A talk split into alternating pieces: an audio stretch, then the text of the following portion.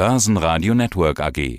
Quartalsbericht. Jas Brandstätter, CEO Unica Insurance Group aus Wien. Und aus dem Studio des Börsenradio grüßt Andreas Groß. Unsere Themen heute. Wir schauen uns die aktuelle Schadenbilanz für den Sommer an, die Q3-Zahlen, das ist unser Anlass, warum wir uns heute treffen. Die Prämien, kann ich vielleicht schon mal sagen, 9% raufgegangen auf 5,5 Milliarden. Das macht sich natürlich auch bemerkbar im Ergebnis vor Steuern plus 22 Prozent. Wie sieht das Ökosystem Gesundheit aus, die Investitionen dort? Wie ist die wirtschaftliche Lage, also Osteuropa? Und es gibt eine Mitarbeiterkampagne Start Your Better. Da wollen wir auch noch mal kurz drauf schauen.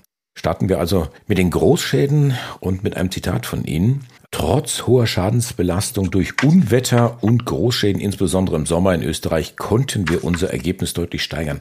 Bringen Sie mich doch mal on speed sozusagen. Was waren denn das für Schäden und was hat das an Kosten verursacht?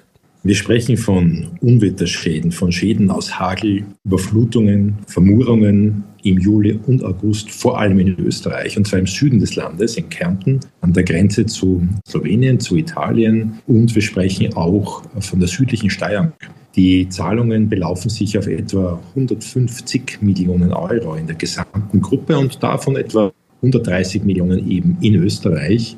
Das ist im Schnitt ungefähr 50 Prozent über dem langjährigen Durchschnitt. Nicht ganz so viel wie im wirklich besonders schlimmen Jahr 2021. Aber wir merken auch bei uns Quartal für Quartal, vor allem in den Sommermonaten, die Konsequenzen des Klimawandels. Also da legen Sie sich fest, das ist der Klimawandel, das ist menschengemacht und das ist auch ein Thema, was größer wird als kleiner?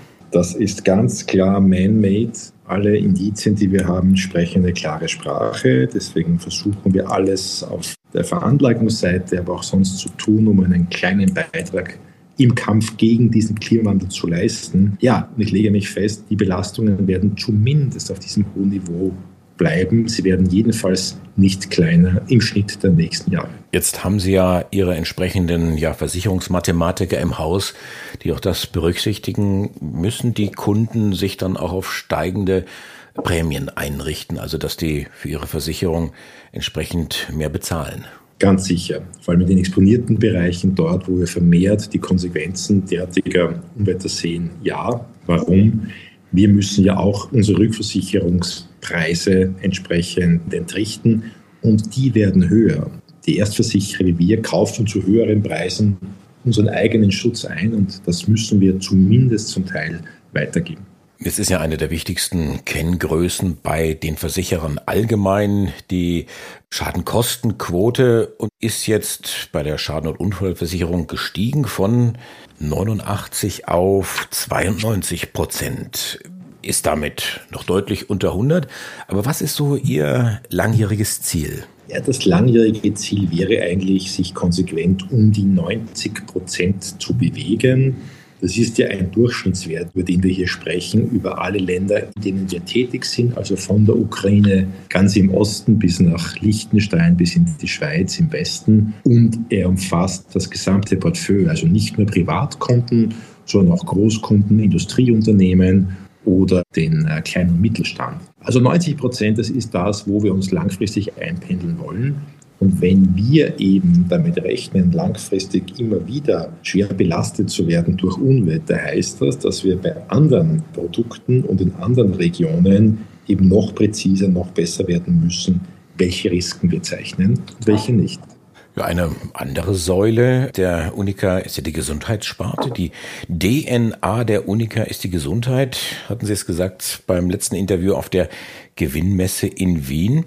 Die Unica hat ja ein eigenes Gesundheitsökosystem geschaffen mit eigenen Kliniken für Kunden. Darüber hatten wir uns schon in anderen Interviews unterhalten. Jetzt werden die Privatkliniken erweitert, werden modernisiert. Das ist im Prinzip so eine Art Upgrade für Privatkrankenhäuser oder Privatspitäler. Wie viel investieren Sie wo und in was, wo hinein? Das Wort Upgrade gefällt mir wirklich besonders gut, weil es wirklich wunderbar umschreibt, was wir hier tun. Wir besitzen und betreiben fünf Privatspitäler in Österreich. Davon befindet sich eines in Graz, eines in Salzburg und drei davon in Wien. Und diese Investitionen von knapp 250 Millionen Euro, die fließen in zwei Häuser hier in Wien.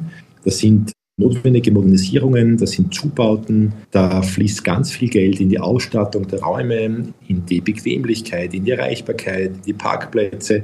Also wir vertreten die These, dass in allen Ländern der westlichen Welt, die wir kennen, nicht nur die staatlichen Pensionssysteme unter Druck geraten, sondern aufgrund der Belastungen der Haushalte auch die öffentlichen Gesundheitssysteme. Und wir wollen eben den Menschen, die unsere Kundinnen sind, kürzere Wartezeiten anbieten. Wir wollen ihnen schneller die Möglichkeit bieten, zu Terminen zu kommen. Wir wollen ihnen die Möglichkeit bieten, wenn sie denn ins Spital müssen, dass sie dort erstklassig und rasch und wirklich wie in einem zumindest Vier-Sterne-Hotel betreut werden.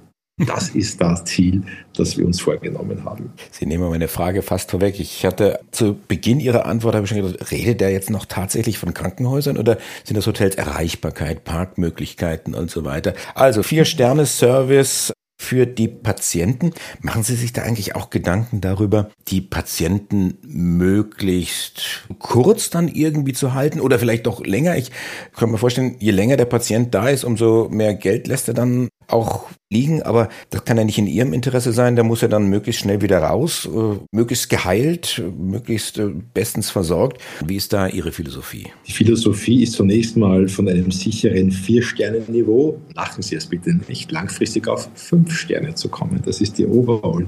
Unsere große Ambition, aber das wird schrittweise passieren. Zu Ihrer Frage, die moderne Medizin, die Technik erlaubt den Menschen den Patienten, das sind wir ja alle, raschere Genesungs- und Heilungsprozesse. Und tatsächlich Operationen, für die man früher vier, fünf Tage im Spital verbringen musste, wo man stationär aufgenommen wurde, lassen sich heute zum Teil ambulant in 20 Minuten erledigen. Man kommt in der Früh ins Spital, man checkt dort ein, ist gut vorbereitet und um 15 Uhr kann man nach Hause gebracht werden.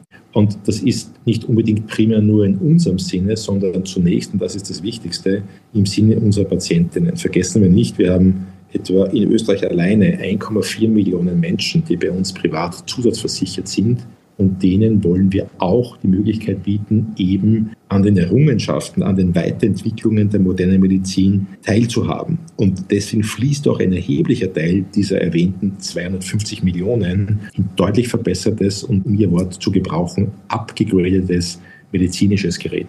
Ein paar Personalien sind mir noch aufgefallen. Also zum einen, Ihr Vertrag ist verlängert worden bis 2028. Aber auf der anderen Seite dann der Vorstand wird verkleinert von neun auf sieben Vorstände. Warum das? Wir legen Verantwortlichkeiten zusammen. Wir haben die Besonderheit, dass wir nicht nur der Vorstand sind der börsennotierten Unica Insurance Group. Wir notieren ja an der Wiener Börse mit etwa 37 Prozent des Aktienkapitals sondern wir sind gleichzeitig der Vorstand der größten Landesgesellschaft der Unica eben hier in Österreich, wo es uns seit 1811, seit mehr als 200 Jahren gibt. Wir legen zusammen, weil wir schlanker werden wollen. Die, diese Argumentation hören Sie wahrscheinlich jeden zweiten Tag von einem Vorstand. Aber tatsächlich Spaß beiseite, es hilft uns gerade in einem ganz zentralen Ressort Data, dem Zukunftsressort der Finanzdienstleistung überhaupt, IT und Operations, was bislang auf zwei Kollegen aufgeteilt wäre, dies künftig unter einer Verantwortung zu bündeln. Und wir glauben dadurch, auch das hören Sie sehr oft, effizienter, schlanker und auch besser zu werden. Ich hatte ja die Zahlen eingangs genannt. Also das Geschäft brummt weiterhin. Prämien plus 9 Prozent auf 5,5 Milliarden. Ergebnis vor Steuern knapp 22 Prozent gestiegen auf 305 Millionen. Wir hatten jetzt über Schaden, Unfallversicherung gesprochen, über Krankenversicherung. Sind das die beiden größten Blöcke, die hier zu den Zahlen beigetragen haben? Ja, vom Wachstum auf alle Fälle. Die Nachfrage nach den Gesundheitsversicherungen auch aus den erwähnten Gründen, die ist spürbar groß. Also wir merken trotz Inflation in keiner Weise eine Art reduziertes und verlangsamtes Interesse unserer Kundinnen. Da ist wirklich die große Sorge da, ja, kann denn der Staat immer und überall und 24-7 mich wirklich erstklassig servicieren oder nicht? Und deswegen auf der einen Seite der Gesundheitsversicherung eine starke Nachfrage. Und auf der anderen Seite im Bereich Schadenunfall ist es eine Entwicklung einer westlichen Demokratie, die seit Jahrzehnten gelernt hat, Eigentum zu sichern, vorzusorgen, Risiken abzuwägen im privaten Bereich oder auch im Gewerbebereich, was uns hier hilft. Erstaunlicherweise hatte ich persönlich damit gerechnet, dass die Inflation, die ja auch zum Beispiel Tschechien oder Polen oder die Länder am Balkan, wo wir stark präsent sind, die auch dort grassiert, dass diese Inflation beitragen wird, dass das Konsumentenverhalten sich ändert, dass die Nachfrage zurückgeht. Das spüren wir nicht, was auch eine gewisse Aussagekraft hat über die Entwicklung der Reife des Versicherungsmarktes in Osteuropa und letztlich auch über die Reife oder die Entwicklungsgeschwindigkeit der Zivilgesellschaft. Also insgesamt eine für uns durchaus erfreuliche Entwicklung. Stichwort Osteuropa. Das ist ja ein großer Teil nicht nur bei Ihrem Geschäft. Hatte die Tage mit Analysten aus Österreich gesprochen und der hat mir nochmal ganz klar vor Augen geführt, im Grunde genommen das Geschäft des ATX zu, sag ich mal, eine Hausnummer zu, zu 90 Prozent ist das in diesen Ländern Osteuropas. Und als da der Krieg ausgebrochen ist, hat jeder gedacht, um Gottes Willen, da bricht jetzt alles zusammen. Da ist auf Jahre, vielleicht Jahrzehnte hinaus, ist das Geschäft dort tot. Aber die Entwicklung ist eine andere. Also man scheint da doch relativ resilient zu sein, was das Geschäft angeht, vielleicht auch was die Auswirkungen des Krieges angeht. Wie empfinden Sie die Lage dort in den osteuropäischen Ländern? Wo läuft es besonders gut? Also ich habe darauf eine einfache Antwort, Herr Groß. Und zwar seit vielen Jahren, wenn wir im Westen das Thema Krise und Turbulenzen und Bedrohungen und Risiko in den Mund nehmen, dann lacht man oft in Osteuropa über dieses Thema. Denn, denn, denn wenn, du einmal, wenn du am Maidanplatz gestanden bist damals oder wenn du die Turbulenzen nach dem Fall des Eisernen Vorhanges 1989 erlebt hast, wenn man jetzt erlebt, dass zum Teil sich zwischen Kosovo und Serbien abspielt, dann sind das zum Teil wirkliche Dramen und wirkliche Krisen. Und das, was wir oft so vorschnell, bitte verzeihen Sie das, in einer verweichlichten westlichen Wohlstandsgesellschaft als Krise bezeichnen, das sorgt halt nicht einmal für ein, Augen, für ein Zucken mit den Augenbrauen. Und aus dem heraus, aber das war jetzt eine sehr persönliche Aussage, entsteht eine gewisse Resilienz der Menschen und, und auch eine Fähigkeit, mit Belastungen anders, nämlich gelassener umzugehen, als wir das tun. Das wiederum hat zur Konsequenz, dass sich diese Märkte, und Sie hatten es angesprochen, was bestimmte Prognosen nach dem Februar 2022 äh, betrifft, wie damals sofort die Annahme war nach der russischen Aggression, dem Überfall auf die Ukraine. Also das wird einen Flächenbrand auflösen und die Märkte auslösen und die Märkte werden komplett in Osteuropa in sie kollabieren mitnichten. Also die Stabilität, die Resilienz, die wir dort sehen, die hält durchaus mit der Resilienz zum Beispiel des Heimates Österreich bei uns stand. Und das gibt uns wiederum bei aller gebotenen Vorsicht eine gewisse positive Perspektive auf die nächsten Jahre. Sie sind der CEO. Es gibt natürlich auch die Vorstände, die für das Thema Personalsuche verantwortlich sind. Aber spreche ich mit Ihnen. Start Your Better. Das hatte ich eingangs gesagt. Das ist ein, ein Programm. Sie suchen Mitarbeiter sehr aktiv. Sag uns, wie du arbeiten willst. Das klingt so, ja, wie nach fünf oder sechs Sterne Hotel. Also frage ich mich natürlich, wie geht denn das jetzt? Vertrieb, Spaß haben, ja, hart arbeiten, Termine, Termine, Termine und dann kriegst du einen Provisionscheck. Also wo ist da der Spaßfaktor? Der Spaßfaktor, für den sind wir doch alle selber verantwortlich, Sie und ich. Und es braucht mal zunächst eine gewisse intrinsische Motivation. Wir hatten heute Town Hall bei unseren Mitarbeitenden und da war eine Frage, die mich sehr gefreut hat. Herr Brandstätter, was motiviert Ihr Team und Sie, dass Sie die nächsten vier Jahre motiviert bei der Sache bleiben? Und ich habe gesagt, das sind wir selber. Und das ist keine Frage des Gehalts, das ist ein Hygienefaktor bei uns allen. Es ist die Frage, habe ich Freude an dem, was ich tue, erkenne ich Sinn. Und die Mission, die uns verbindet, das klingt jetzt esoterisch, aber ich meine es wirklich, wirklich ernst und sehr, sehr persönlich. Uns verbindet die Leidenschaft, für Unica zu sagen, unsere mehr als 16 Millionen Kundinnen, die sollen durch uns die Chance haben, die Möglichkeit haben, in einer gewissen Gemeinsamkeit, einer Risikogruppe besser zu leben. Das erhebt, erhebt es nicht irgendwie einen Anspruch auf, ich weiß nicht, oder einen falschen Anspruch auf, auf einen größeren, wahnsinnigen Versicherungskonzern, der hier glaubt, dass er eingreifen kann. Nein, wir wollen Lösungen anbieten, wir wollen unterstützen. Dieses Start Your Better meint nichts anderes als so die bessere Version von uns selber im Unternehmen zur Geltung zu bringen. Einfach uns als Persönlichkeit einzubringen mit allen Stärken, aber auch Schwächen, allen Fehlern, die wir haben um als Dienstleister hart für Menschen zu arbeiten. Gelingt uns das jeden Tag? Sicherlich nicht. Und ein ganz wichtiger Punkt, wir hören ja immer, wie schwierig es ist, die richtigen Mitarbeiterinnen zu finden und der Markt sehr leer und so weiter. Also wir können das nicht behaupten. Wir hatten in den ersten äh, sechs Monaten heuer über 1000, 1000 neue Kolleginnen in ganz Europa angestellt und im dritten Quartal, das heißt zwischen Juli und September, noch einmal über 600. Also heißt, über 1600 neue Kolleginnen haben uns eine berufliche Heimat gefunden.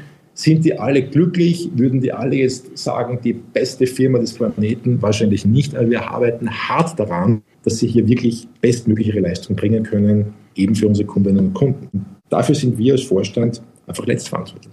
Black Friday, Cyber Monday, Jahresendrallye, Weihnachtsschnäppchenangebote. Gibt sowas auch in der Versicherungswirtschaft? Und damit sind wir beim Ausblick. Sie bringen mich auf gute Ideen.